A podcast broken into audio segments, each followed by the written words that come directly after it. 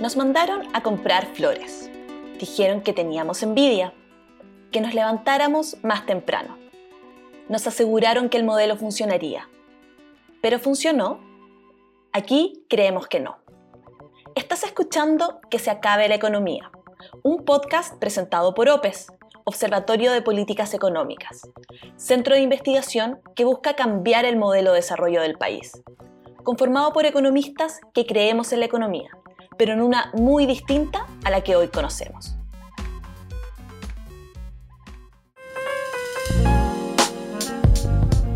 Hola a todas y todos, les damos la bienvenida a una nueva versión del podcast del Observatorio de Políticas Económicas, OPES, en el que estaremos conversando con invitados e invitadas sobre diferentes tópicos de economía. La idea de estos capítulos es poder profundizar sobre las temáticas económicas más relevantes para los grandes debates que estamos teniendo como país enmarcados obviamente en la importante discusión constitucional que se dará durante los siguientes meses. Soy Fernanda Alvear, miembro del Observatorio de Políticas Económicas, y en este tercer capítulo de la nueva versión de Que se acabe la economía, nos acompaña Fabio Bertranú, director de la Organización Internacional del Trabajo para el Cono Sur de América Latina. Fabio es también doctorado en Economía de la Universidad de Pittsburgh, argentino, y se ha especializado en estudiar el mercado del trabajo, la protección y seguridad social, pensiones, entre muchos otros. En esta ocasión nos hablará sobre los sistemas de protección social y la presión que ejercen las crisis como la que estamos viviendo hoy en día para que los repensemos. Bienvenido Fabio y muchas gracias por acompañarnos en este capítulo. ¿Cómo estás? Hola Fernanda, eh, un gusto estar con ustedes y me permito comenzar felicitando a OPES por esta serie de podcast eh, es un gusto poder compartir esta charla. Muchas gracias. Gracias a ti y a los otros invitados que nos han acompañado hasta ahora y que nos permiten un poco tener estos espacios, ¿cierto?, para empezar a, democratizar la información. Este capítulo en específico eh, queremos abordar el tema de la seguridad o la protección social, ¿cierto? Y para partir te pediría si nos puedes ayudar a, a definir ciertos conceptos básicos partiendo por lo simple, ¿qué se entiende por seguridad social y cuál es la diferencia, ¿cierto?, cuando hablamos de seguridad social o de protección social. Bien, muy interesante eh, que hayan elegido este tema para abordar en el podcast, eh, porque una aspiración que tenemos en las sociedades modernas, en las sociedades contemporáneas, es que la seguridad social tenga un desarrollo que nos permita acompañar a las personas desde desde su nacimiento a la muerte. Ahí es un poco la aspiración también que hemos llegado en la Organización Internacional del Trabajo, en la Declaración del Centenario, en el año 2019. Eh, la OIT cumplió 100 años ¿ah? de desarrollo de los estándares internacionales para el mundo del trabajo. Una de las dimensiones importantes de estos desarrollos en estos 100 años tienen que ver con la seguridad social y la aspiración es que tengamos una seguridad que garantice esa protección desde el nacimiento hasta la muerte. Y aquí le llamamos la, seguridad social y también usamos este término quizás más contemporáneo, protección social, hay un, debate que después podemos profundizar. Y es, es todos estos arreglos institucionales ¿ah? que buscan dar una protección frente a los riesgos sociales a todos los ciudadanos, a todas las personas que habitan un territorio, que habitan un país, eh, frente a efectos adversos, como pueden haber, eh, como pueden ser la pérdida de ingresos eh, o otros eventos que produzcan una pérdida de bienestar, una pérdida, por ejemplo, del estado de salud, una enfermedad, de todas las personas. ¿ah? Entonces, eh, la concepción amplia de la seguridad social que tiene que abarcar a toda la población, ¿ah? no solamente a la población que trabaja y a sus familias, sino a toda la población. Y tiene que dar cobertura a una amplia amplio espectro de riesgos sociales, que pueden ser eh, lo que conocemos más directamente en esta crisis, que por ejemplo, el desempleo, pero también la vejez, la invalidez, la sobrevida. Hay muchas personas que dependen de los ingresos de otra persona que participa en el mercado de trabajo y tienen que, eh, cuando desaparece, muere esa persona, tienen que seguir manteniendo, para poder mantener su, su, su bienestar, sus ingresos, dependen también de un arreglo institucional como la seguridad social. Entonces a esto le llamamos muy ampliamente seguridad social. la OIT tiene una serie de convenios establecidos desde hace mucho tiempo y hablan de nueve ramas de la seguridad social, que justamente cubren esto, esto que les decía, el desempleo, la enfermedad, la vejez, la muerte, la invalidez. Si uno hiciera un poquito de historia, la seguridad social nace con eh, lo que llamamos el, paradigma bismarckiano. ¿no? En la época de Bismarck en Alemania comienzan los primeros arreglos institucionales que establecen lo que llamamos el seguro social, esta forma de dar protección a ciertos riesgos sociales. En este caso, el primer riesgo que se cubrió fueron los riesgos del trabajo, los, riesgos de, invalidez, de enfermedad que produce la actividad laboral.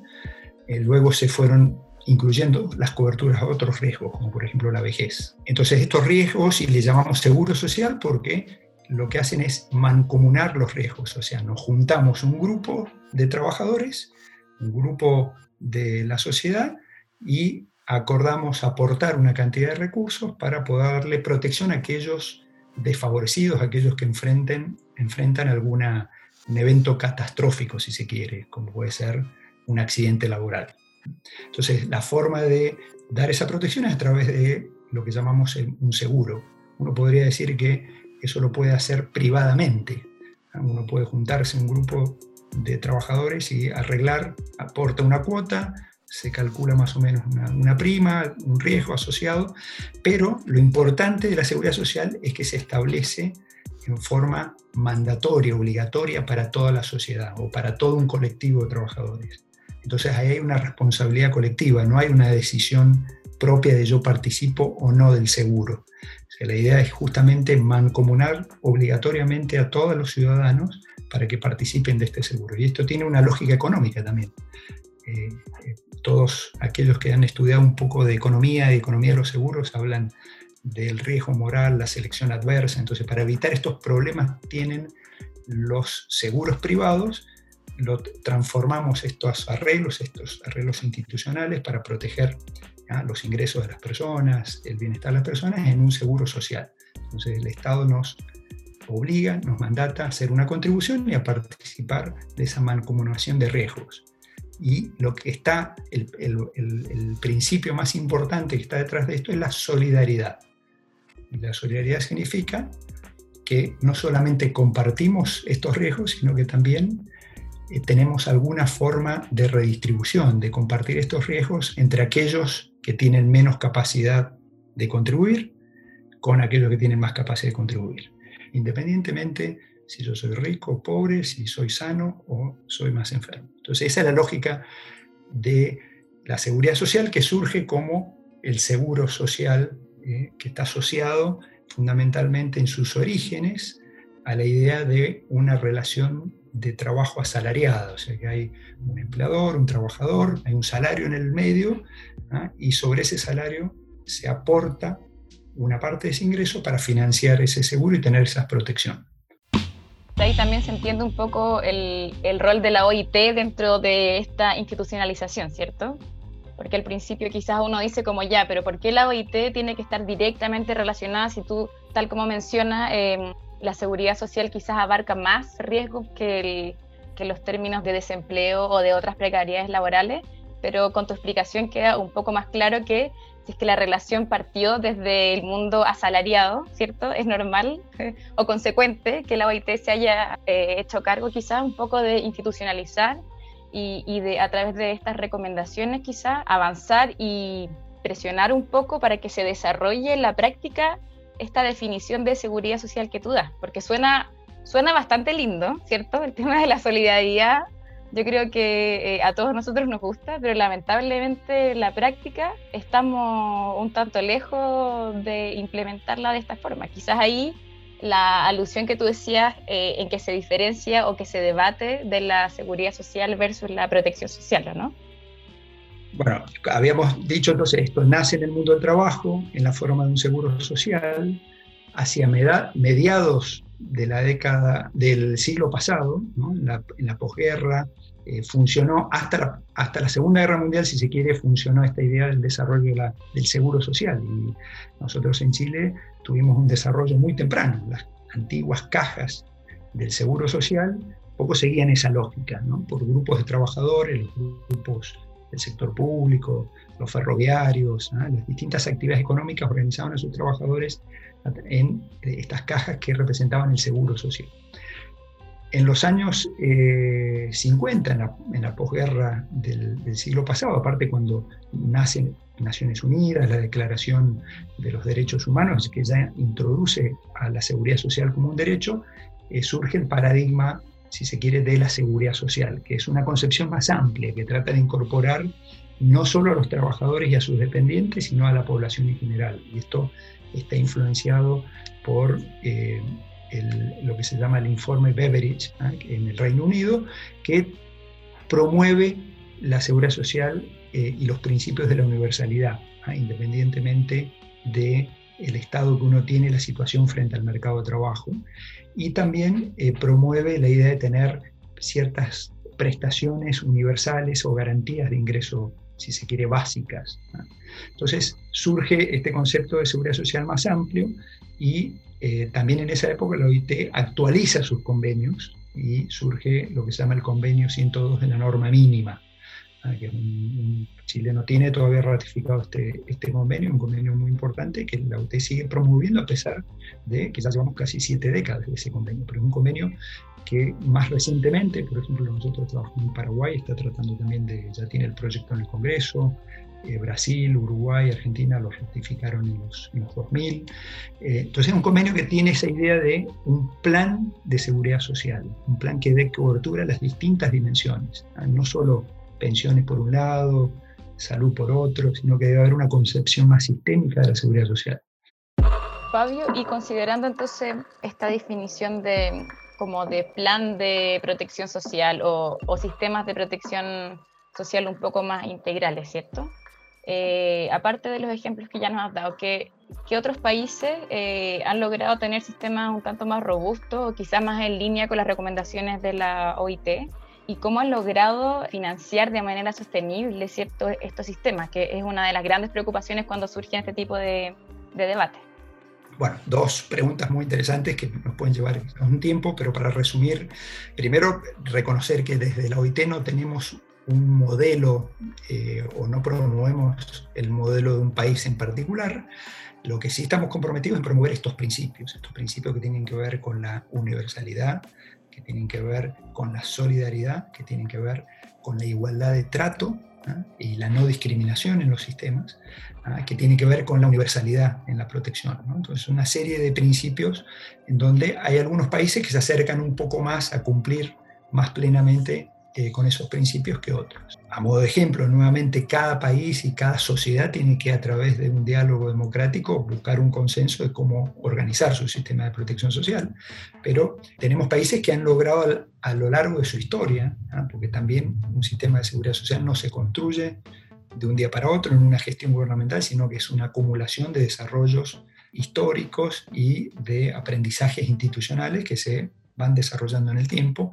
Eh, hay países en nuestra región, si uno parte, digamos, Canadá tiene, países, tiene, tiene un conjunto de instituciones de la seguridad social eh, bastante desarrollado, donde el Estado tiene un liderazgo importante en la organización y coexisten también eh, formas privadas de provisión de algún componente de la protección, por ejemplo, de ingresos para las pensiones, por ejemplo, las pensiones complementarias y los planes ocupacionales, pero el corazón de la provisión está a cargo del seguro social que está gestionado por, el Estado.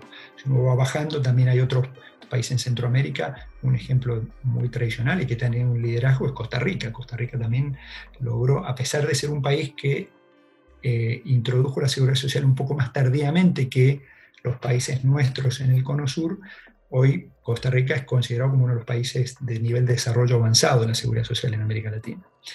Y dentro de los países nuestros más, más cercanos, el Cono Sur, eh, siempre Uruguay es muy reconocido como un país que ha tenido también un desarrollo muy eh, completo, armónico de la seguridad social, que por supuesto no está librado de problemas, encrucijadas y discusiones. Actualmente Uruguay eh, tiene una comisión de reforma también de las pensiones, eh, donde se está discutiendo distintas dimensiones, cómo hacerlo sostenible, cómo mejorar las prestaciones, cómo eh, poder mantener la cobertura.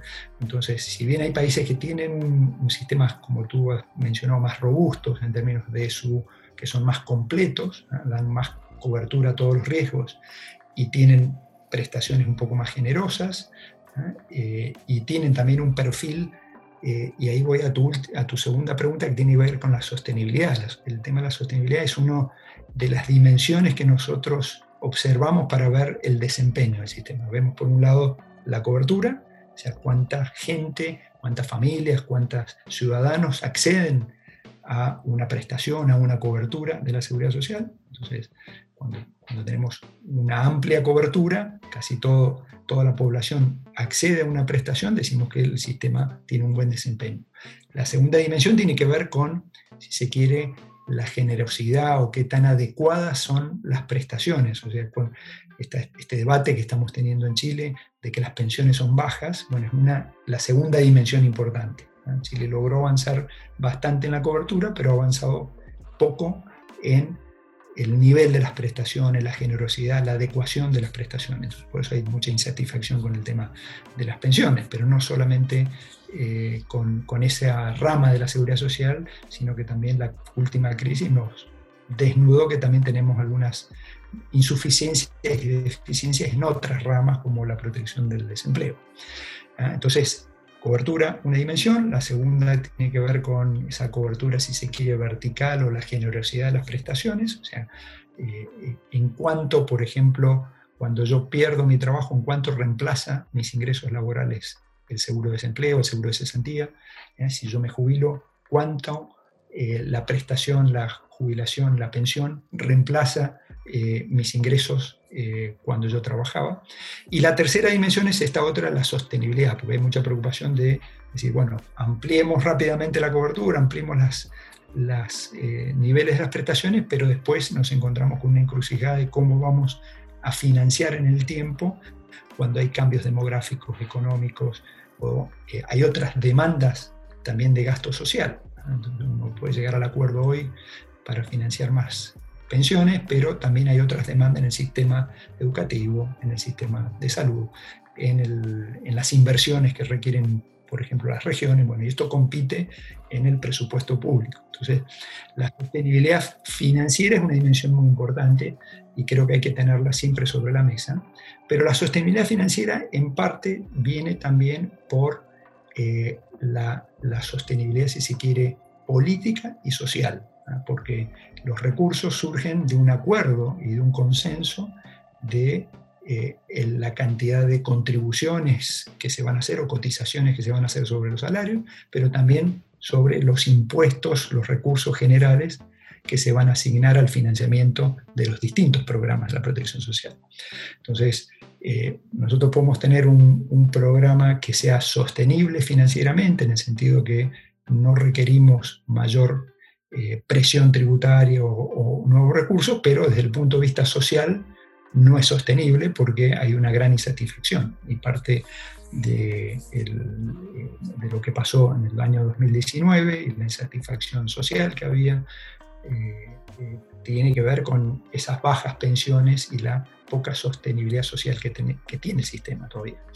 Ah, entonces, una dimensión importante para medir la sostenibilidad es no solamente los números, la, ecuación, si se quiere, financiera, sino también la ecuación social. Entonces, uno puede tener países que gastan mucho, pero que son sostenibles porque hay un consenso y un pacto social de financiamiento. Y si hay que pagar más impuestos, bueno, ese pacto funciona para poder adecuar las necesidades de financiamiento. En otros países a veces eh, pareciera que financieramente es más sostenible porque se gasta menos, pero hay falta de un acuerdo social para poder sostener ese financiamiento, aun cuando sea de bajo nivel. Entonces, ahí creo que la palabra de la sostenibilidad, lo importante, el principal mensaje es que no solamente la dimensión financiera, sino también la dimensión social. Sí, de todas formas, como tú decías, en el caso de nuestro país, claro, se avanzó en términos de cobertura, ¿cierto? Por todo el tema del, del pilar básico solidario, pero incluso con esos esfuerzos, la sostenibilidad social parece estar bien lejos. Entonces la gente, efectivamente, el año pasado eh, se presenció ya de manera evidente con el estallido social que nosotros vivimos, pero la insatisfacción eh, de las personas con esta rama más encima, como tú dices, de la, de la seguridad social, ¿cierto? Que tiene esta otra gama de riesgo asociado. El levantamiento de la población al final fue, esto que se me está devolviendo es insuficiente, entonces por lo tanto es insostenible. Y sobre todo eh, considerando, como tú decías ya, un tema es, es, es, cómo se va a resolver este tema de, la, de las pensiones, ¿cierto? Apuntando hacia el futuro y hacia la vejez pero otra problemática eh, es en lo inmediato, los efectos ciertos que está teniendo la crisis sanitaria y económica a nivel mundial, pero en nuestro país, cierto que han sido tremendos. Según el Instituto Nacional de Estadísticas acá en Chile, se han perdido cerca de 2 millones de empleos. Y como tú decías, esta, estas pérdidas, ¿cierto?, eh, de empleo afectan mayoritariamente no al trabajador eh, estándar, ¿cierto? No al foco de análisis eh, que nosotros siempre utilizamos como economistas para levantar estos modelos, sino que precisamente a los trabajadores que están más desprotegidos, los independientes, los trabajadores informales, los empleados domésticos o empleadas domésticas, también como tú decías, a las mujeres, ¿cierto? No solo desde, desde ya la discriminación laboral o la fuerte informalidad que puedan tener, sino que también en, en otras ramas como el trabajo doméstico, el trabajo de cuidado, en fin, en lo inmediato, ¿cierto? Estamos viviendo esta, estas consecuencias y por mucho que exista el seguro de cesantía, de que haya salido el IFE 1, IFE 2, IFE Plus, IFE Platir, ya no sé cómo le van a poner al próximo, el gobierno da la, da la sensación de que no, o el sistema más bien, ya tomando ya eh, esta, este actuar, ¿cierto?, de diferentes eh, instituciones, ¿cierto?, no solo a nivel de gobierno, sino que también de privado, que no está dando abasto. Entonces, ¿cuál es la visión un poco de la OIT acerca de las medidas que se han tomado? ¿Han sido suficientes? ¿Por dónde se puede avanzar un poco para, no solo para hacerlo sostenible socialmente, como decías tú, sino que para también eh, abordarlo desde una manera eh, financieramente sostenible, dado que estamos en una época de crisis, entonces también hay menos recursos fiscales. Bueno, este es un tema eh, también que está en el centro de la controversia que estamos viviendo. Primero tenemos que reconocer que esta es una crisis excepcionalmente grande, que no, no hemos experimentado en, en épocas anteriores. Eh, ese por un lado. Segundo, que también tiene unas características muy particulares eh, por el tema de las medidas sanitarias. En este hecho de haber restringido la movilidad, tener cuarentenas, afectó eh, principalmente a lo que llamamos la economía informal y al trabajo informal. En las crisis anteriores, ¿qué teníamos? Un shock externo, una, crisis de, de deuda como hubo en los 80, donde se paralizan ciertas actividades económicas, las empresas formales eh, destruyen empleos y normalmente ahí encuentran alguna forma de subsistencia para compensar esos ingresos que perdieron y ojalá que alguna ayuda estatal. Esta crisis, ¿qué hizo? Hizo colapsar toda la economía informal, o sea, colapsar en el sentido de ese segmento, esos tres de cada diez trabajadores que tenemos en la economía chilena que están en la informalidad. Eh, no pudieron seguir generando ingresos y en muchos casos ingresos eh, ya de subsistencia. Entonces, que se agregan a todas las pérdidas de empleo que hubieron en las empresas formales. Entonces, el mecanismo de ajuste que tuvo el mercado de trabajo eh, fue muy, y, lo estamos presenciando todavía, muy atípico. Entonces, no teníamos un sistema de seguridad social preparado para esta crisis ¿ah? y probablemente ningún país en el mundo lo tenga preparado adecuadamente para esta crisis. Entonces, es algo para destacar. Segundo, lo que demostró es que el sistema de seguridad social, eh, con sus distintos componentes, ¿ah? y esto quizá para aclarar, ¿no? tenemos componentes que llamamos contributivos, o sea, que están, están ligados con esta idea de que uno cotiza un tiempo y después tiene un derecho. Seguro de cesantía, las pensiones, ¿ah? son el componente contributivo. Y después está ahí toda una serie de programas que llamamos no contributivos, que son programas que apuntan a los trabajadores, a las familias que están fundamentalmente en la economía informal, en donde no se requiere haber cotizado, no se requiere eh, tener un empleo formal, para poder acceder a esas prestaciones.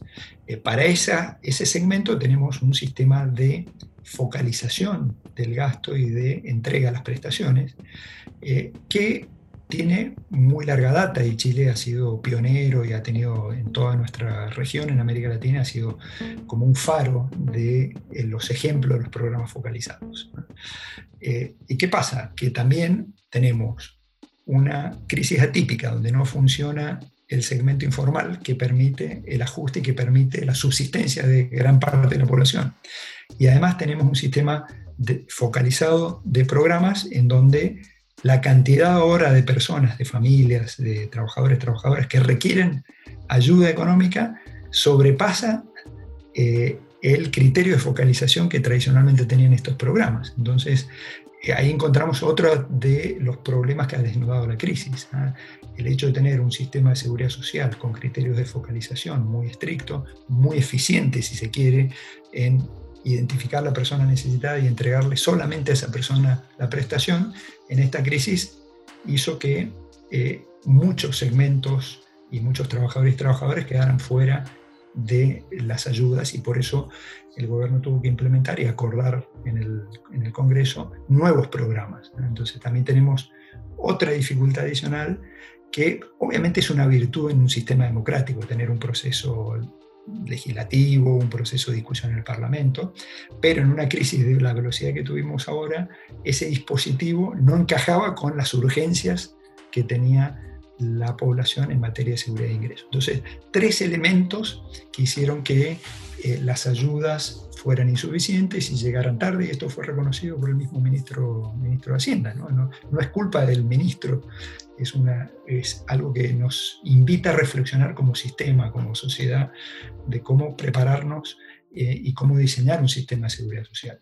Sentido que la focalización puede ser desde el punto de vista de la eficiencia económica muy buena, muy óptima, pero desde el punto de vista de la equidad, cuando tenemos una crisis, produce desigualdades muy importantes. Y parte de lo que nos va a dejar esta crisis tiene que ver con esos efectos desigualadores eh, y una parte va a estar explicada por esa insuficiencia de nuestro sistema de protección social para dar respuesta a esto.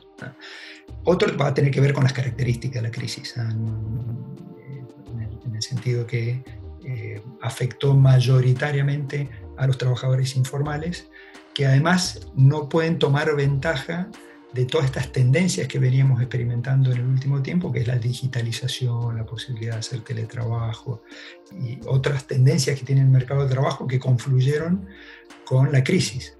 Eh, ya, ya veníamos hablando hasta el 2019, hasta iniciada la crisis, de estas transformaciones que estaba teniendo el mundo del trabajo y cómo también desfavorecían en forma desproporcionada a los trabajadores con menos calificaciones, a los, trabajadores que tienen menos oportunidades de ingreso al mercado de trabajo y a esos segmentos también del empleo ya venían tradicionalmente desprotegidos, como puede ser el trabajo doméstico, como mencionaste, eh, que fue un sector también tremendamente impactado eh, y afectado no solamente porque tiene bajos ingresos, tiene desprotección, perdieron sus ingresos, no estaban cubiertos por, la, por el seguro de cesantía y además todos los riesgos inherentes de la actividad, si se quiere, profesional del trabajo doméstico, ¿no? de la exposición a los riesgos de salud.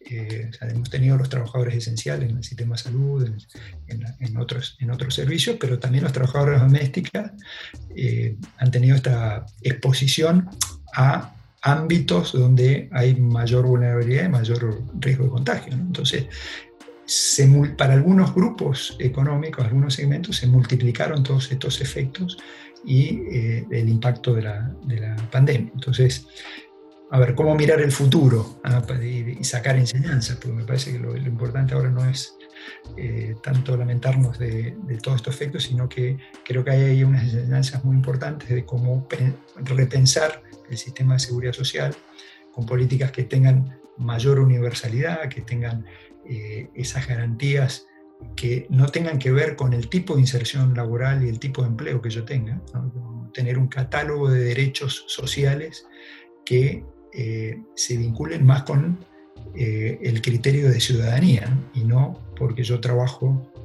como trabajador de casa particular o como asalariado en el sector bancario o como docente, sino que tenga que ver con el hecho de que soy ciudadano de un país y si, soy y si la categoría tiene que ver por, trabajador, eh, que tenga que ver por el hecho de ser una persona que participa del mercado de trabajo y que genera un, ingreso en ese, en ese ámbito. Eh, entonces, en eso me parece que hay un gran espacio y se vincula también con eso, este debate que va a venir de cómo la nueva constitución, ¿no? y ahí hay una oportunidad para no solamente con medidas legislativas o leyes, sino eh, también a nivel constitucional repensar esta, esta dimensión. Sin duda alguna, Fabio, como tú mencionabas, eh, esta crisis ha sido particular, ¿cierto? Eh, en cuanto a su magnitud y en cuanto a su velocidad, ¿cierto? Lo que tú decías, al final la crisis golpeó muy rápido, los sistemas de protección social no tienen ese ajuste tan rápido, ¿cierto? Sino más bien lento, con situaciones que no están premeditadas. En el caso de nuestro país, no solo esto produjo desigualdad, sino que reprodujo, profundizó la desigualdad que ya venía desde antes con el sistema neoliberal y el sistema de protección social que ha emanado a partir de este, ¿cierto? Ahora, eh, se tiene que transitar hacia lo que dijiste antes, como eh, acordar desde los distintos actores, no solo desde el gobierno, sino que a través de una discusión democrática y ciudadana, ¿cierto? Eh, principios que vayan en línea y que permitan destrabar los obstáculos, por ejemplo, para poder brindar un sistema de protección social universal, que en Chile es una de las principales enseñanzas, entre comillas, con las que podemos avanzar hacia una, hacia una situación como la que estamos viviendo hoy en día. En este marco ya se han venido discutiendo en los debates constitucionales, ¿cierto? Eh, el tema de la universalidad, eh, de los derechos garantizados, y también se ha hablado bastante del Estado subsidiario, que tiene que ver con lo que tú mencionabas antes de cómo el Estado al final, dado que no puede muchas veces proveer directamente, tiene que focalizar, ¿cierto? Tiene que utilizar instrumentos de focalización. En ese sentido, ¿Es viable avanzar hacia esta universalidad considerando todos los otros conceptos que ya hemos mencionado a lo largo de esta entrevista? ¿O más bien tiene que haber una transición hacia eh, mejorar estos mecanismos de focalización? ¿O son complementarios? No, sí, son complementarios y yo creo que hay que verlo como un continuo también de, hechos que han estado pasando en la historia económica, social de Chile. Eh, que son pequeños hitos ¿ah? que ojalá se puedan acelerar, en el sentido de, por ejemplo, la, pensión básica solidaria que se introduce en el 2008, se introduce para los tres primeros quintiles. Sí, los tres primeros quintiles, 60% eh, más pobre, ¿no? que es una definición rara, ¿no? La, prestación para el 60% más pobre. Entonces, la gran mayoría recibe, eh, recibe esa prestación, pero después hubo consenso en la comisión que se hizo Bravo de aumentarlo al 80% y, bueno, con el estallido también se llegó al consenso que había que mejorar la generosidad. Entonces, hay, hay toda una serie de hitos que van marcando de que vamos avanzando lentamente hacia la universalización, por lo menos de, algunas de, los, de las ramas o prestaciones que otorga la seguridad social. Y la crisis esta nos eh, ha arrojado la, la, necesidad de ampliar esos, esos IFE y esas otras prestaciones no contributivas que eh, creo que vamos a requerir repensar ese sistema de transferencias y de eh, mayor automaticidad, si se quiere, para el acceso a las mismas. Pues no puede ser que cada vez que tengamos una crisis eh, tengamos que ir al Parlamento, eh, discutir el proyecto y con todas las controversias que hay que son totalmente legítimas y es, y es bueno que haya discusión parlamentaria, eh, pero también podemos ir incorporando mecanismos en el sistema de seguridad social que hagan más eficaz dejar de hablar tanto de eficiencia y hablar más de la eficacia del, sistema. Eh, y creo que también la discusión que vamos a tener sobre la reforma constitucional es una oportunidad también para incluir en, en una nueva constitución donde hay muchas aspiraciones, una realización más concreta de ese derecho de la seguridad social. Yo no soy jurista, pero eh, lo que he escuchado de los colegas eh, que trabajan en este tema, donde ven una, ventana de oportunidades muy importante para que eh, los temas del trabajo los derechos fundamentales de trabajo y la seguridad social se materialicen en, una, en una constitución y que permitan también eso ser el pilar, la base para un desarrollo de un sistema más amplio, más inclusivo, quizás menos focalizado, pero con ciertos principios de universalidad. y hay muchísima experiencia internacional de cómo incorporar esos derechos a la seguridad social en la Constitución. Creo que nuevamente la idea no es traer un modelo, sino traer ejemplos que puedan debatirlos y que eh, los chilenos, las chilenas, los habitantes de, Chile, que es la ciudadanía, pueda opinar y debatir de cómo materializar ese, derecho a la seguridad social, porque la constitución del 80 tiene el derecho a la seguridad social mencionado, eh, pero como tú dices, la impronta y el significado tiene que ver más con la subsidiariedad del Estado y eh, la, eh, el, hecho que tú puedas eh, recurrir a la justicia por tus derechos a la seguridad social está restringida. Entonces, acá me van a perdonar, la audiencia me vas a perdonar, yo no conozco la terminología exacta jurídica, pero los expertos lo que dicen, bueno, hay una oportunidad de materializar estos derechos, o sea, ¿qué, entendemos por seguridad social? Esto, esto el, concepto y la amplitud de la cobertura, eh, y después cómo van a operar esos derechos para los ciudadanos en su relación con el Estado o su relación con los gestores, los administradores de los distintos programas de la seguridad social. Lo que tú mencionabas antes sobre la importancia de la, de la gobernanza en los sistemas de seguridad. Nos diste el ejemplo de Uruguay, según lo que averiguamos para este capítulo.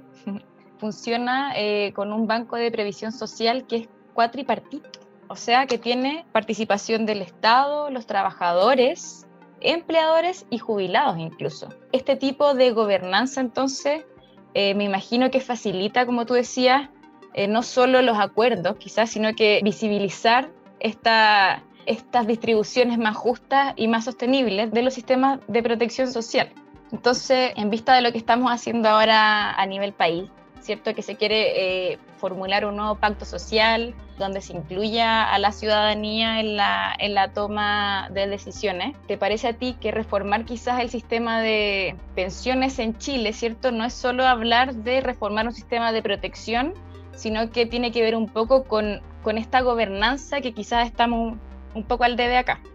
La gobernanza, que es este concepto eh, moderno para entender cómo se define el sistema de decisiones y la efectividad de ese sistema de decisiones y de gestión que tiene eh, un sistema de seguridad social o una rama de la seguridad social, creo que es clave. ¿ah? Eh, es muy importante y parte creo que de las fallas o los fracasos que hemos tenido tienen que ver con que, que no hemos sido eh, muy eficaces en definir ese sistema apropiado de gobernanza. O sea, a veces hemos diseñado en los papeles, en teoría, sistemas que pueden ser eh, sostenibles financieramente o que pueden tener una lógica de funcionamiento muy buena, pero hemos fallado en la gobernanza. Y ahí, eh, primero, desde el punto de vista más institucional de la OIT, siempre hemos promovido un espacio de participación no solamente de los gobiernos, sino también de las representaciones de los trabajadores y los empleadores por esta característica tripartita que tiene la OIT y la seguridad social, buena parte del financiamiento viene de los salarios de los trabajadores, ¿ah? que son una suerte de salario diferido donde los trabajadores eh, cotizan para eh, financiar el sistema y los empleadores también hacen una, una contribución que complementa eh, las cotizaciones de los, de los trabajadores. En algunos países la las contribuciones de los empleadores incluso son mayores que las que hacen los trabajadores. El convenio este 102 de la OIT lo que pide es que haya una contribución al menos igualitaria entre trabajadores y, empleadores. Pero eso eh, de tener una gobernanza, ese, ese mecanismo, colabora para este, eh, esta dimensión que comentamos antes, la sostenibilidad social del sistema de seguridad social efectivamente estamos apuntando hacia eso. O sea, los debates constitucionales están repensando, como tú dices, las formas de gobernanza. El nuevo pacto social, sin duda alguna, tiene que incluir a los actores sociales, ¿cierto? Dentro de un espectro mucho más amplio eh, del que los ha incluido hasta ahora. Bueno, Fabio, cerrando ya el capítulo, queríamos pedirte algún tipo de recomendación para los auditores y auditoras que, quedaron interesados, ¿cierto?, en esta temática, pero que quizás eh, no saben por dónde comenzar a profundizarla. Quizás alguna lectura, autor, película. Bueno, a ver. Em, Cualquier cosa que se te venga a la mente. Varias cosas, a ver qué se, me ocurren. A ver, estos, estos dilemas y estas encrucijadas que tenemos en la seguridad social eh, aquejan a todos los países del mundo y todos tienen sus eh, disyuntivas. ¿eh? Yo me, permito recomendarles una película que vi hace poco tiempo que se llama Joe Daniel Black. Es una película inglesa que habla de las desaventuras que tiene una persona que tiene, está cerca de la edad de jubilación, pero no tiene los años para jubilarse, pero queda desempleado. ¿ah? desocupado ahí en, Inglaterra, y todas las dificultades que él tiene eh, con el sistema, ¿ah? como, porque uno pensaría que un país como el Reino Unido, un país más desarrollado, tiene desarrollada la seguridad social, más o menos las cosas funcionan, uno ve las estadísticas, alta cobertura, eh, tiene las prestaciones, pero eh, como también la seguridad social tiene que tener un lado humano, ¿ah? en el sentido de que no solamente tenemos que garantizar que estén las lucas para pagar las prestaciones, tienen que estar los programas, sino que también tenemos que pensar que eh, la seguridad social es un espacio de inclusión y de vinculación social importante. Entonces esa película eh, nos demuestra eh, cómo la seguridad social necesita tener una, una dimensión humana de acercamiento con el ciudadano, con entender cuál es la realidad que presentan las personas. Cada vez que una persona llama Chile Atiende porque tiene un problema o tiene una, eh, una, una, necesidad de protección de ingresos o lo que sea, eh, tenemos que, desde el punto de vista colectivo, desde el punto de vista social, no solamente el IPS, tener un, acercamiento y una comprensión humana.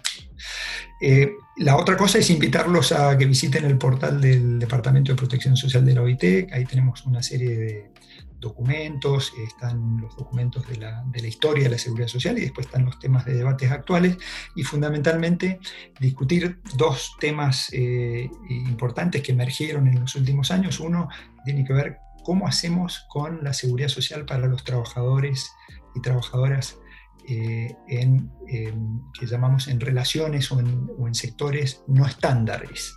¿Ah? que son estos sectores que han emergido con mucha fuerza o que tienen formas de organización del trabajo distintas a las tradicionales. ¿ah? La tradicional es la relación asalariada, un trabajador que va a un establecimiento industrial o de servicios, tiene un empleador, un, trabajador que cumple las horas que mandata la ley, pero ahí está toda esta familia de organización y de, de, puestos de trabajo muy distintas, que van desde los trabajadores en plataforma, que ahora emergieron tan importantemente en la crisis de la COVID, los, los trabajadores de reparto, eh, las, eh, los, incluso de todos estos trabajadores que se han movido al teletrabajo y que tienen formas que no necesariamente son también trabajadores asalariados, sino que son cuentapropistas, son trabajadores por hora, hay toda una familia de arreglos del trabajo y de puestos de trabajo que eh, demandan mucha,